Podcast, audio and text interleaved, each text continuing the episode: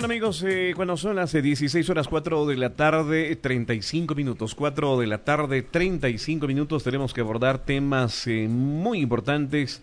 Y esto en relación al precio del petróleo, querida Marifrance, evidentemente un factor que sin duda alguna va a incidir en la economía boliviana. En la economía boliviana y mundial, Amilcar, ayer los mercados cerraban con noticias realmente preocupantes, ¿no es cierto?, sobre el precio del petróleo. Aparentemente el precio del petróleo ha caído cerca de un 21%.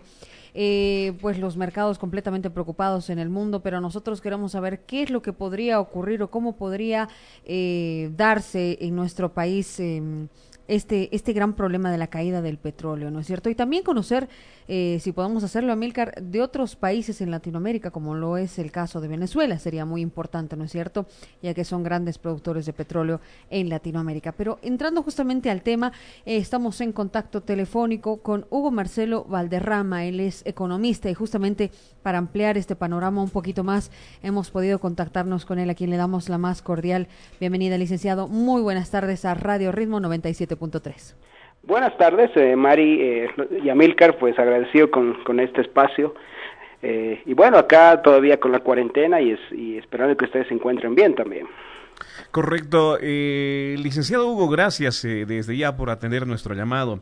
Este tema del, del precio del petróleo ya desde algunos años anteriores se había marcado índices bajos, nunca antes visto en la historia de este, de este producto y hoy más que nunca muestra índices que realmente está preocupando a la economía mundial, que definitivamente va a incidir en la economía de los bolivianos, ¿correcto?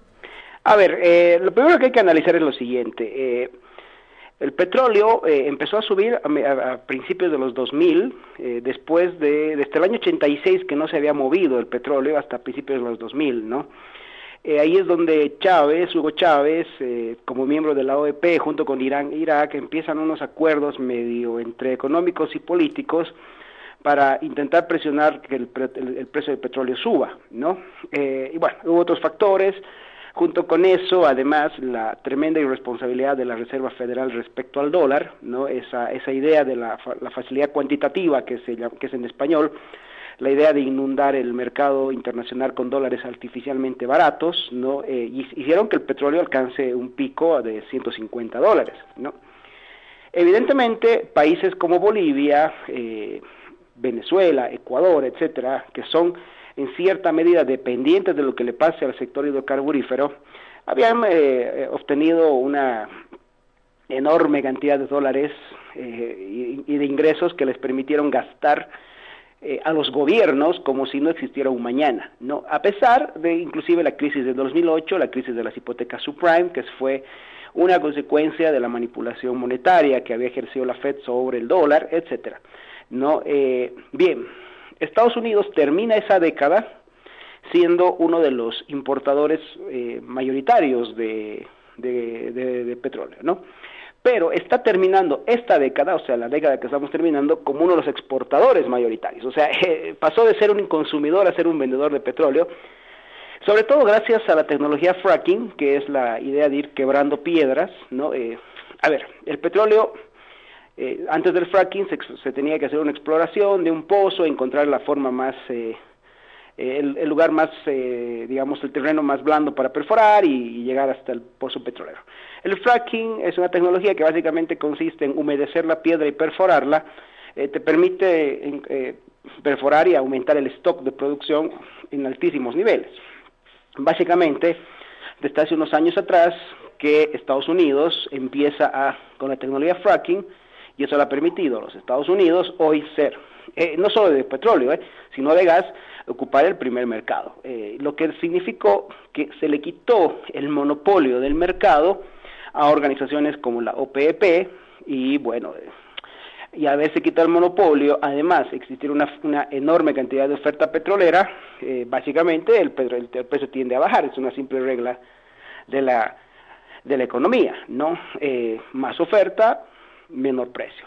Y si además a eso le añadimos que tenemos el mundo paralizado básicamente por una pandemia, eh, no hay donde almacenar petróleo y bueno, el precio tendió a caer. No, el problema no es tanto que el precio caiga. De hecho, yo hoy día hablaba, por ejemplo, con Estados Unidos y el, el, común de la gente no le preocupa lo que vaya a pasar con el precio del petróleo porque básicamente la economía de Estados Unidos, eh, el petróleo, la economía norteamericana no pasa de ser un 25 a 30% de su actividad económica y es más, es un insumo para otros, para otros factores de producción, lo que significa que para ellos una bajada de insumos es una, un ahorro en costos. El problema es que en América Latina, y te voy a citar a una experta en asuntos de, de crisis económicas en América Latina, y me refiero a la, a la economista Carmen Rehart, ella es una economista de origen cubano que actualmente trabaja en la Reserva Federal de los Estados Unidos, pero fue asesora del FMI y es profesora en varias universidades en Estados Unidos, ¿no? Y ella dice lo siguiente, la caída del petróleo, y te voy a, estoy citando literalmente lo que ella dice, la caída del precio del petróleo es el beso de la muerte para países emergentes y crónicamente dependientes de materias primas. Y estamos hablando de países como el nuestro, Venezuela, Argentina, etcétera, ¿no?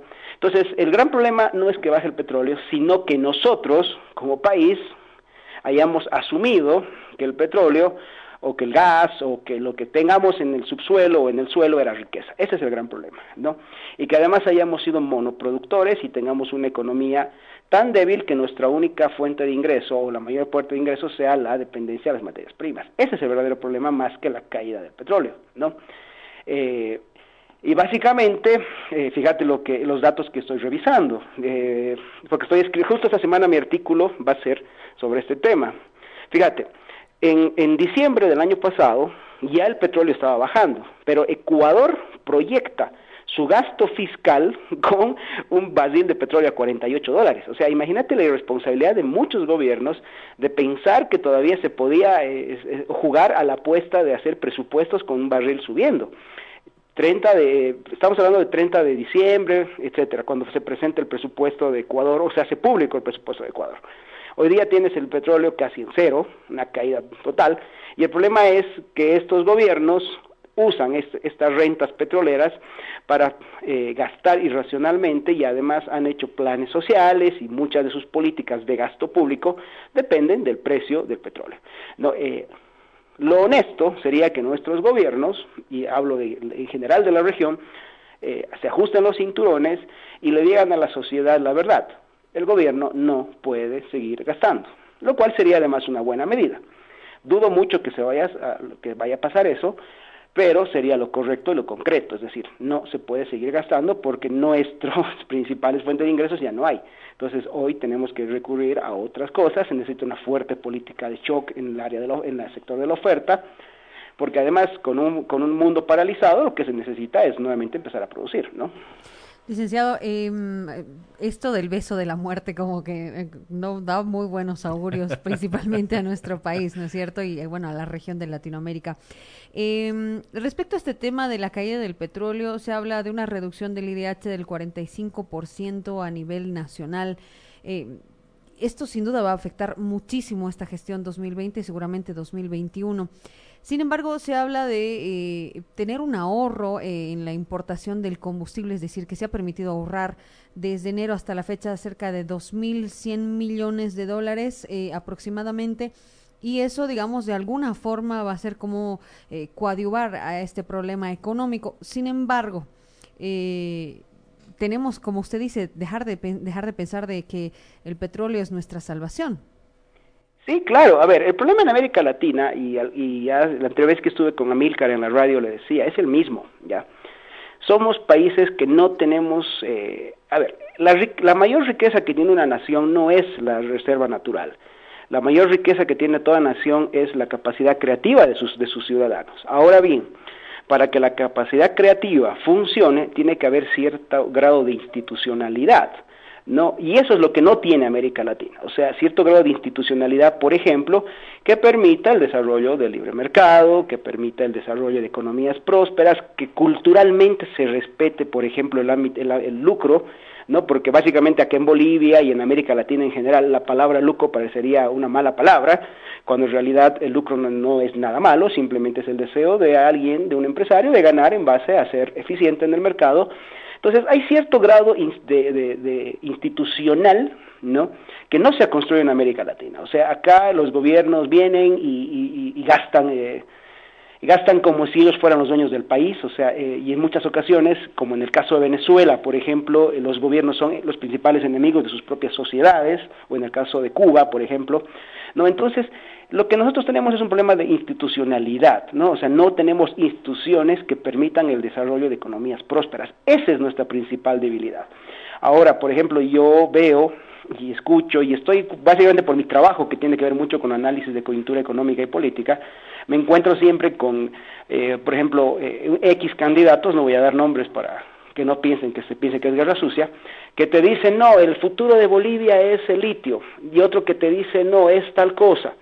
Pero eso mismo se decía del gas hace 20 años, o sea, yo me acuerdo, y cuando estaba en la universidad, se discutía el futuro del gas, ¿no? Y como yo nunca he sido políticamente correcto, me atreví a cuestionarle a algunos de mis profesores en una clase, me acuerdo de la materia de política económica, eh, y, le dije esta frase, ¿eh? va a haber un momento en no más de 30 años que las materias primas se van a regalar. O sea, y se lo dije eh, en ese entonces a un profesor. Evidentemente causó la burla del profesor, y, de mis compañeros. Pero hoy te está probando eso, o sea, porque la riqueza no está en las materias primas, sino en la institucionalidad que se pueda construir y que esa institucionalidad permita que los países no sean dependientes de materias primas, sino de la capacidad creativa de sus ciudadanos, del respeto a la propiedad privada, de tener, de tener un sistema tributario que sea un sistema tributario para sostener un gobierno que te garantice el Estado de Derecho, no un sistema tributario que, que, te que le garantice al gobierno abusar de su poder, que es lo que básicamente pasa en América Latina. Por ejemplo, nosotros tenemos eh, tres de los infiernos fiscales del mundo están en la región, Argentina, nosotros y Venezuela, y bueno, en parte Ecuador. Entonces somos, eh, si uno mira, por ejemplo, el índice de libertad económica que se publicó hace más de una semana, de 180 países, Bolivia está en el 175, por ejemplo. ¿No? O sea, estamos, eh, somos el quinto, pero de la cola. Entonces, eso, eso es una muestra de una debilidad institucional. Y casualmente, el primer país del mundo es Singapur, ¿no? Y Singapur, que no depende de materias primas, sino de su riqueza institucional que le ha permitido estar entre los primeros países, o ser el primer país del mundo. Entonces, ese es nuestro principal problema. No tanto que el petróleo baje, ¿no? Sino que nosotros somos naciones institucionalmente débiles, ¿no? que nos hemos acostumbrado a vivir del Estado, o que el Estado gaste, que el Estado sea el principal impulsor de la economía, a depender de, a creernos el cuento de las materias primas, el precio elevado de las materias primas, que esa es nuestra solución, etcétera. O sea, eh, mira, yo siempre pongo una analogía en mis clases, cuando me toca dar economía, y les digo, el latinoamericano piensa así, un papá, y nosotros hacemos fila, ¿no? Entonces, eh, el papá Estado y cada, y cada hijo le pide algo al Estado. Los empresarios le dicen, quiero esto porque yo hago esto. Y los deportistas piden esto, yo hago esto. En realidad, habría que mirar no al Estado así, sino más bien como un último ente subsidiario, básicamente ocupándose de seguridad y justicia, pero no siendo el principal actor de la sociedad. O sea, ese es el gran problema en América Latina, ¿no? Y está ahí, y Carmen Reinhardt lo dice, o sea, las crisis en América Latina, sobre todo, son crisis de orden institucional. Perfecto. Estamos eh, conversando em, con el licenciado, en este caso, Hugo Valderrama, quien es economista, para poder eh, abordar un poco el tema de, estos índices de los precios del petróleo que han alarmado en las últimas horas con todo este bajón y todo aquello. Licenciado Hugo, la consulta. Eh, si bien hemos tenido algunos años en el anterior gobierno donde sí se ha visto un gasto fuerte, hasta en proyectos insulsos y la población lo sabe. ¿Y ¿Qué podemos em, emprender justamente como mejor medida bajo el concepto de responsabilidad con estos números rojos que muestra en el tema del petróleo, en el sentido de que, por ejemplo, podamos dar a conocer cuánto recibía Bolivia por este producto y cuánto estaría recibiendo ahora, cuánto sería nuestra pérdida con este bajón del precio. Bueno, en realidad, eh, a ver, Mm, el, precio del gas, que es básicamente lo que nosotros vendíamos, siempre ha dependido del precio del petróleo, ¿no? Porque los hidrocarburos son un paquete, ¿ya? Eh, entonces, el, el, precio tope es el WTI Texas, que es el precio que, del cual se derivan todos los demás hidrocarburos. En su momento había llegado a costar 150 dólares, lo que significaba alrededor de eh, un 70% de ese precio era el precio del gas en el que se vendía. O sea, te hablo en promedios porque siempre se renegociaban, ¿no? Entonces estamos hablando de que si hemos tenido una rebaja más o menos del 45% de los ingresos de la renta petrolera es, en el último tiempo y habría que ver cuánto baja después de, la, de esto, del terrible, de la terrible caída del precio ayer, ¿no? Como te digo, el principal perjudicado de esto eh, va a ser básicamente eh, el gasto público muy comprometido eh, que tiene el Estado, ¿no? O sea, el, darle, darle plata a las alcaldías, el, el, entregar ciertos proyectos como el IDH, lo que me decía Mari, etcétera. Entonces, lo que se necesita en este instante, Amilcar, mm, es repensar qué se va a hacer como país. No, yo me acuerdo, eh, yo le envié, eh, junto con un grupo de economistas, le enviamos una carta hace tiempo, hace un par de semanas atrás a, a Janine Áñez, eh, lanzando una serie de propuestas, porque, ojo, o sea, el problema que tenemos en este instante son dos cosas. Uno, que el Estado como tal no va a poder gastar, ya, no va a poder seguir gastando a manos llenas como se había gastado antes. O sea, esa idea de tener una economía blindada y que el Estado gastador, impulsador de la demanda se acabó, no hay más, porque pues, de donde se sacaba ese gasto no existe más. Básicamente es un asunto de no hay ingresos, no se puede gastar. Eh, dos, está bien y comprendo que en una medida de emergencia como la que se está viviendo se pueda dar un bono. El problema es hacer creer y no comunicar acertadamente que esa es una medida de emergencia y que los problemas de la gente no se solucionan entregándole billetes en el bolsillo, sino permitiendo que la economía se reactive a partir de un fuerte shock de oferta.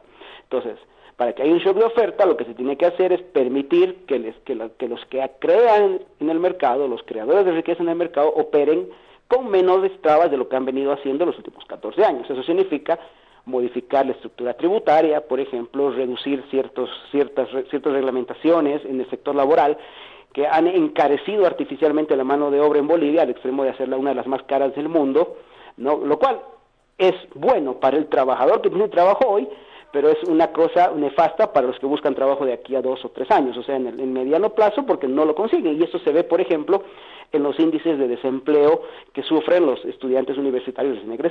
Tardan entre dos a tres años en incorporarse establemente al mercado laboral. Y eso, por ejemplo, alguna vez creo que lo hablamos contigo, Amilcar, que tú eres docente universitario, y uno de los principales problemas es que los jóvenes universitarios tardan en conseguir empleo. Obviamente, porque con la rigidez en el mercado laboral que se creó, es muy caro abrir empresas o expandir la oferta laboral, ¿no? Entonces, hay que reducir esa presión sobre el mercado laboral, hay que reducir la presión impositiva. De hecho, eh, este gobierno ha dado algunas señales positivas, como por ejemplo bajar, bajar el acoso tributario y reducir las, las multas, que ya eh, esto, por ejemplo, era exagerado en el anterior sistema, en el anterior gobierno, porque había gente que por mil pesos, por ejemplo, acababa pagando multas de 14 mil, o sea, era, una, era desproporcional el tamaño de la multa respecto a la, a la, a la omisión tributaria. Entonces, todas estas medidas tienen que ir apuntadas a reactivar la oferta y permitir que sea el sector privado el que reaccione y cree riqueza en el mercado, ¿no? Y decirle la verdad a la gente, el Estado no puede seguir gastando y tenemos que romper esa crónica dependencia del Estado. Evidentemente, esto es un tema hasta cultural, ¿no? Porque nosotros en América Latina no somos, eh, y Bolivia eh, tampoco es que sea la excepción, somos muy amigos de pensar, por ejemplo, en, menos Estado. De hecho, a nosotros nos encanta tener Estado, ¿no? Hasta culturalmente pedimos que el Estado esté presente en muchas cosas. Entonces, ese tema va a haber, entre lo que se necesita hacer y lo que la gente quiere, va a haber un shock muy fuerte y eso es un tema muy serio. Pero lo que yo te estoy diciendo como economista es que se necesita dar medidas de shock muy fuertes para que el sector privado, el sector de la oferta, empiece a producir y ya no más, ¿no? Porque lo que dice, y estoy revisando el informe de Cameron Rehart, es que a diferencia de otras crisis, ¿no? Eh, comúnmente una crisis viene, tiene su bajón, tiene un periodo medio corto y empieza el repunte, que es lo que ha pasado en los últimos años, ella está analizando las últimas crisis, esta nos va a encontrar en una especie de L, ¿no? Es decir, viene el bajón y va a haber un periodo prolongado, ¿no? Y no te digo de, no te digo años, meses, no te digo fechas porque eso es irresponsable, pero sí va a haber un periodo prolongado antes de que empiece la subida. ¿Por qué razón? Porque tenemos estamos enfrentando una pandemia global que está frenando la economía en casi todo el mundo.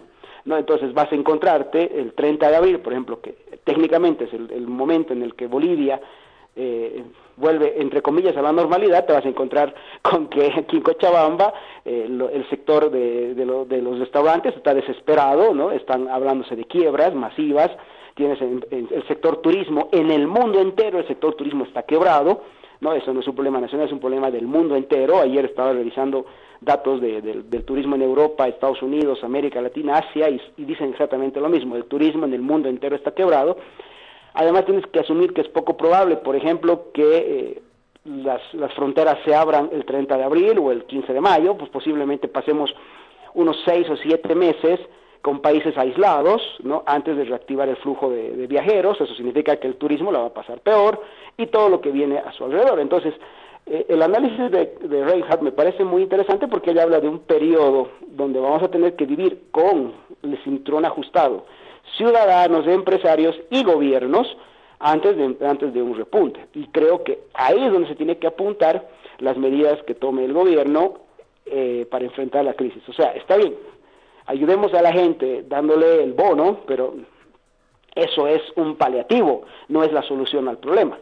Claro que sí. Em, licenciado, por último, y agradeciendo su contacto telefónico y las respuestas a todas nuestras eh, dudas.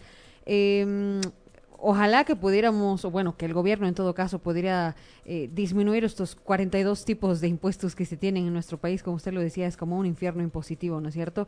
Tal vez no podrá hacerlo inmediatamente, pero de alguna forma paulatina, sin duda, podría coadyuvar muchísimo. Por último, hay 22 millones de trabajos que aparentemente estarían perdidos en Estados Unidos, es decir, 22 millones de personas que van a estar sin trabajo en esta gestión 2020. Eh, ante esta situación y que no haya despidos masivos, eh, han empezado el tema de los bonos en nuestro país, pero también han empezado el tema de los préstamos a nivel internacional. ¿Cómo va a afectar esto a Bolivia? Mira, yo soy enemigo de los préstamos internacionales, ya eh, y, siempre lo he planteado. el anterior gobierno nos ha endeudado como nunca en los, en los últimos 40 años, es decir, el, manejo irresponsable de la deuda externa que ha tenido eh, la gestión de Evo Morales ha sido tan mala como la gestión de Banzer. O sea, en la eh, Banzer cuadruplicó la deuda externa en los años 70 y básicamente Evo Morales hizo lo mismo en los últimos 14 años. O sea, somos un país sobreendeudado. Ya le debemos eh, a China le debemos un montón de dinero, a Francia, organismos multilaterales de crédito, etcétera. El problema de la deuda externa, eh, Mari, es que alguien la va a acabar pagando y nunca es el gobierno la que la acaba pagando. La deuda externa la acaba pagando el ciudadano, ¿no? Y entonces, más deuda externa significa que de alguna forma el ciudadano va a pagar, la va a acabar pagando. Eso significa, o, por un lado, más impuestos, ¿no? Que comúnmente es el mecanismo que se use, o en algún momento la pérdida de tu propia soberanía como país a través de los mecanismos de imposición ideológica que se te pueden plantear que básicamente eso es lo que han estado sucediendo en países como Argentina y, bueno, eh, la misma España, ¿no? Entonces, eh, es hacernos dependientes de la deuda internacional, ¿no? Y nuevamente, eso es, darte un pan hoy a cambio de que tengas problemas de hambre mañana y pasado mañana. O sea, los, las deudas, si no vienen acompañadas de medidas de shock muy fuertes que permitan crear riqueza, son básicamente pan hoy, hambre mañana. O sea, son paliativos de muy corto plazo y que comúnmente pueden acabar siendo peores que la, la, solución puede acabar siendo peor que la enfermedad. ¿no? Eh, yo entiendo que dada la desesperación y, el déficit fiscal que además ha arrastrado el gobierno, tener que enfrentar una pandemia con un país paralizado y tener que dar una solución a la gente, yo entiendo que esto sea, una, sea un paliativo para intentar no, eh, no que las cosas no vayan peor mantener el asunto a flote. Pero nuevamente son paliativos. Tenemos que ir a la reestructuración y darle un, un, fuerte shock a la oferta y permitir que los creadores de riqueza en el mercado hagan lo que saben hacer, que es crear riqueza, que es lo que hoy día se va a necesitar. Correcto. Eh, la explicación eh, muy clara, por supuesto, de parte del licenciado Hugo Marcelo Valderrama, el ex economista que muy gentilmente ha atendido nuestro llamado. Licenciado Hugo, le agradecemos por, por aclararnos, por explicarnos, por tocar fondo sobre, sobre lo que va a incidir justamente esto en relación al precio del petróleo y la economía boliviana. Le mandamos un gran abrazo y ojalá que pasado todo esto lo podamos tener también en nuestros estudios. No, pues agradecido soy yo y saludos a ti, a Milka y a Francia, a toda la audiencia de radio, de la radio, ¿no? Muchas gracias. Un gran abrazo. Continuamos con más. La entrevista. La entrevista. En Radio Ritmo, la entrevista. La entrevista.